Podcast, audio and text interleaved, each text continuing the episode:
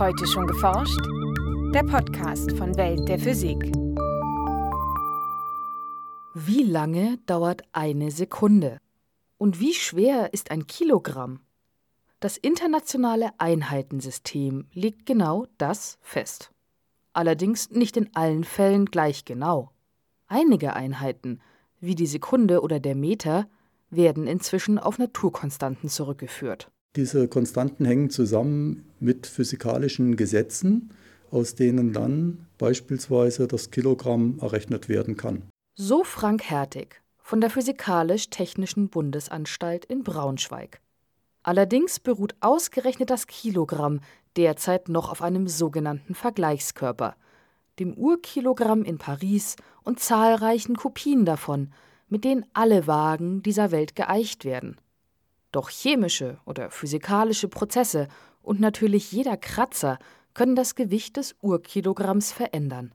Naturkonstanten dagegen schwanken nicht und ermöglichen damit eine verlässliche Definition. Mitte November 2018 findet die 26. Internationale Generalkonferenz für Maß und Gewicht statt, und aller Voraussicht nach wird dort ein Umbau des Einheitensystems beschlossen. Wie die Neudefinition des Kilogramms abläuft, erzählt Frank Hertig in dieser Folge des Podcasts. Viel Spaß beim Hören wünscht Franziska Konitzer. Wenn man ein Kilogramm Mehl oder drei Meter Kabel bestellt, dann sollte man immer die gleiche Menge bekommen. Ganz egal, ob man in Hamburg, New York oder an irgendeinem anderen Ort dieser Welt einkauft. Erst einheitliche Maßstäbe haben den Handel über Stadtgrenzen hinaus ermöglicht, weiß Frank Hertig von der Physikalisch-Technischen Bundesanstalt PTB in Braunschweig. Ja, die Grundidee entstammt eigentlich aus der Französischen Revolution und hängt stark zusammen mit der Verbreitung des Handels. Sie können sich vorstellen, zur Französischen Revolution gab es 250.000 Einzelmaße allein in Frankreich.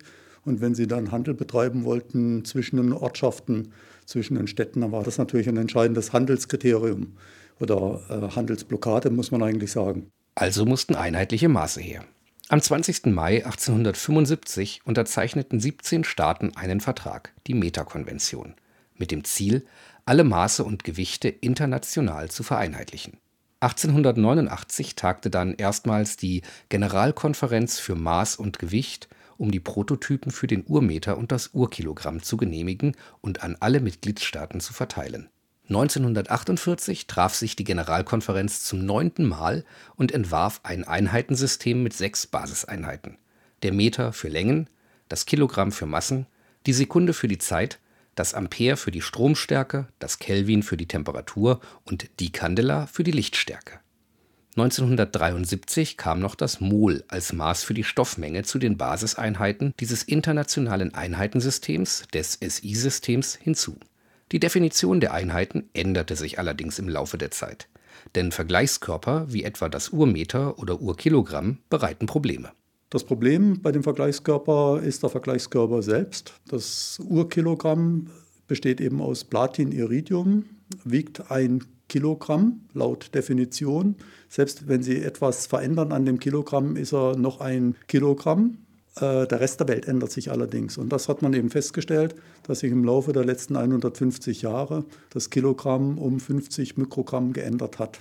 Daher haben Wissenschaftler versucht, eine Definition für jede Einheit zu finden, die weder vom Ort noch von der Zeit abhängt und mit der sich die Einheit immer wieder fehlerfrei reproduzieren lässt. Während die Sekunde beispielsweise anfangs als 86.400. Teil eines Tages definiert war, definiert man sie seit 1967 mit Hilfe der im Universum überall identischen Schwingungsfrequenz von Cäsium. So umgeht man das Problem, dass die Rotationsdauer der Erde und damit die Tageslänge leicht schwankt. Ein weiteres Beispiel ist die Definition des Meters. Zunächst legte man die Länge eines Meters mit Hilfe eines Vergleichskörpers fest auf Basis dieses Urmeters bestimmten Wissenschaftler die Geschwindigkeit des Lichts so genau wie möglich. 1983 wurde dieser Messwert 299.792.458 Meter pro Sekunde dann als exakter Wert für die Lichtgeschwindigkeit festgeschrieben. Fortan war der Meter präzise definiert als die Strecke, die das Licht in 1 geteilt durch 299.792.458 Sekunden zurücklegt Sechs der sieben Basiseinheiten sind im Prinzip mit Hilfe solcher Naturkonstanten definiert und damit unabhängig von einem Vergleichsmaßstab. Im Moment geht man davon aus, dass sich im Universum eben die Konstanten auch konstant verhalten, unveränderlich. Es gibt allerdings schon Grundsatzdiskussionen, sind Konstanten wirklich konstant? Also beispielsweise in schwarzen Löchern oder in der Nähe von Neutronensternen, da kann man dann fragen, ob die Konstanten tatsächlich konstant sind. Aber für unsere tägliche Anwendung sind die Konstanten konstant. Nur das Kilogramm bezieht sich immer noch auf das Urkilogramm in Paris. Wir haben also eine einzige Masse weltweit, an der sich alle Massen orientieren, davon abgeleitet auch alle Kräfte, alle Drehmomente und so weiter und so fort. Damit sind auch die Basiseinheiten Ampere, Candela und Mol vom Urkilogramm abhängig, denn in ihren Definitionen tritt zum Beispiel eine Kraft oder eine Masse auf. Wissenschaftler haben allerdings schon eine geeignete Naturkonstante ausgemacht, um auch die Einheit Kilogramm auf eine solide, unveränderliche Basis zu stellen. Ja, beim Kilogramm ist es dann die sogenannte Planck-Konstante. Über die Planck-Konstante kann man, um das mal einfach ein bisschen äh, lapsig zu formulieren, die Avogadro-Zahl bestimmen. Die Avogadro-Zahl bestimmt ja, wie viele Atome sind in einem bestimmten Volumen. Und über dieses Volumen und in Kenntnis der Atommasse, beispielsweise von Silizium, kommt man dann an das Kilogramm. Durch diese Neudefinition braucht man keine Vergleichskörper mehr. Es reicht der Wert der Naturkonstanten sowie eine Anleitung, um einen Körper einer genau bestimmten Masse zu erzeugen. Frank Hertig und seine Kollegen haben mit dieser Anleitung eine 1 Kilogramm schwere Siliziumkugel entworfen. Die metallisch glänzende Kugel hat einen Durchmesser von etwas mehr als 9 Zentimetern. Den Trick, den man anwendet, ist, einen monokristallinen Kristall zu züchten aus Siliziumatomen, aus Silizium-28-Isotopen genau. So, aus diesem monokristallinen Kristall fertigt man eine möglichst runde Kugel. Das machen wir. Wir behaupten, dass wir die rundeste Kugel der Welt, eventuell sogar im Weltall haben. Und wenn man nun diese Kugel hat und die Kugel messen kann, das heißt den Durchmesser und die Formabweichung, dann weiß man, welches Volumen in der Kugel ist. Die entscheidende Frage ist nun, wie viele Atome sich in dieser Kugel befinden. Ausgehend von der Masse eines Siliziumatoms sind es ungefähr 2 mal 10 hoch 25 Atome. Das ist eine unvorstellbar große Zahl. Eine 2 mit 25 Nullen dahinter. Dann kann man sich vorstellen, dass man die einzelnen Atome nicht zählen kann. Selbst wenn Sie in einer Sekunde mehrere Millionen Atome zählen könnten, bräuchten Sie noch mehrere tausend Jahre, bis Sie letztendlich alle gezählt haben.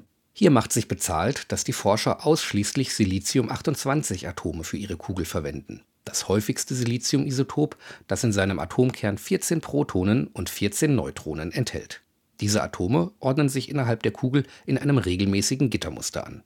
Die Wissenschaftler können das Volumen der Kugel sehr genau messen. Dafür haben sie ganz neue Messinstrumente entwickelt. Kennt man den Abstand der Atome im Kristallgitter, lässt sich die Anzahl der Atome nun exakt berechnen und so schließlich die Masse der gesamten Kugel bestimmen. Die Kugel ist der von der Herstellung vielleicht anspruchsvollste Körper, aber äh, die Kugel hat eine, einen sehr großen Vorteil. Sie ist rund und hat keine Ecken und Kanten. Wir zählen hier Atome. Wir dürfen uns bei 2 mal 10 hoch 8 Atome um ein Atom verzählen. Und Sie können sich vorstellen, dass man eine Kante und die Ecken nicht so genau fertigen kann, erstens. Dann das zweite, die zweite Schwierigkeit ist äh, die Messung der Kanten und Ecken. Und das dritte ist natürlich, Kanten und Ecken lassen sich viel leichter beschädigen wie eine Kugel.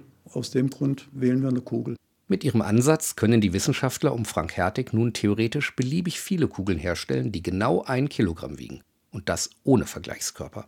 In der Praxis weichen die Siliziumkugeln alle etwas voneinander ab. Das ist aber kein Problem. Viel wichtiger ist, dass Sie wissen, wie viele Atome in der Siliziumkugel sind und wie schwer dann die Siliziumkugel ist. Die PTB plant letztlich neun Siliziumkugeln zu besitzen und zu benutzen. Die Kugeln sind ja im Gebrauch. Die Oberflächen können beschädigt werden bei den Kugeln. Und da ist es immer gut, wenn man mehrere Kugeln hat. Also wir planen, sechs Kugeln mindestens bei uns zu behalten. Zwei kommen in einen Safe. Die werden wirklich nur dann rausgeholt, wenn mal ganz kritische Fragen sind, ob sich die, ich nenne das jetzt mal salopp Arbeitsnormale, sich verändert haben. Und die anderen Kugeln, die kommen immer mal wieder aus dem Safe um dann Kopien von anderen Massenormalen anzufertigen. Doch es gibt auch ganz andere Möglichkeiten, ein Kilogramm ohne Vergleichskörper festzulegen. Andere Gruppen arbeiten an der sogenannten Kibbelwaage, früher Wattwaage genannt, mit der sich das Gewicht eines Kilogramms ableiten lässt. Die Basis bildet auch hier die Planck-Konstante. Das ist eine Waage, eine elektromagnetische Waage, wo Gewichtskraft gegen elektromagnetische Kraft aufgewogen wird. Und über letztendlich die elektrischen Größen können Sie dann auch auf das Kilogramm zurückschließen. Sowohl mit den Siliziumkugeln als auch mit den Kibbelwagen haben Wissenschaftler die Planck-Konstante und die Avogadro-Konstante in den letzten Jahren genau vermessen. Diese Werte werden jetzt, so wie vor mehr als 30 Jahren schon die Lichtgeschwindigkeit, ein für alle Mal festgeschrieben und dienen fortan als Basis für die Einheiten.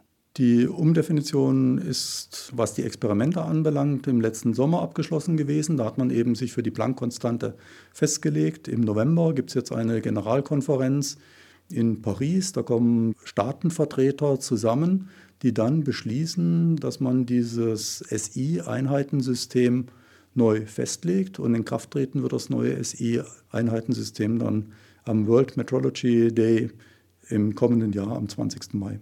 Die Tage des Urkilogramms in Paris sind also gezählt. Und mit der Neudefinition des Kilogramms werden dann auch Ampere, Mol, Kelvin und Candela neu festgelegt.